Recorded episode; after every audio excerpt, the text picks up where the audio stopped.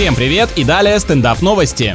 В Великобритании пес внезапно сбежал из квартиры и решил попутешествовать. Он каким-то образом проник на улицу, зашел в автобус, уселся на заднее сиденье и только спустя время пассажиры поняли, что с ним нет хозяина. А если бы прихватил пальто, шляпу и очки, то вообще бы не спалился, может и за проезд бы немного насобирал. На конечной станции водитель отдал собаку сотрудникам транспортной компании, а уже к вечеру с помощью соцсетей владелец беглеца нашелся. Возможно, это очень ленивый человек с удаленной работой, который превратился в такого домоседа, что питомцу пришлось самостоятельно организовать себе прогулку.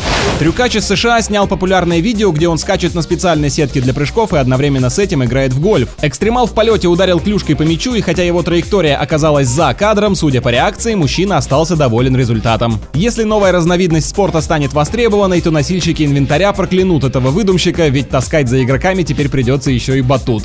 С вами был Андрей Фролов, больше новостей на energyfm.ru.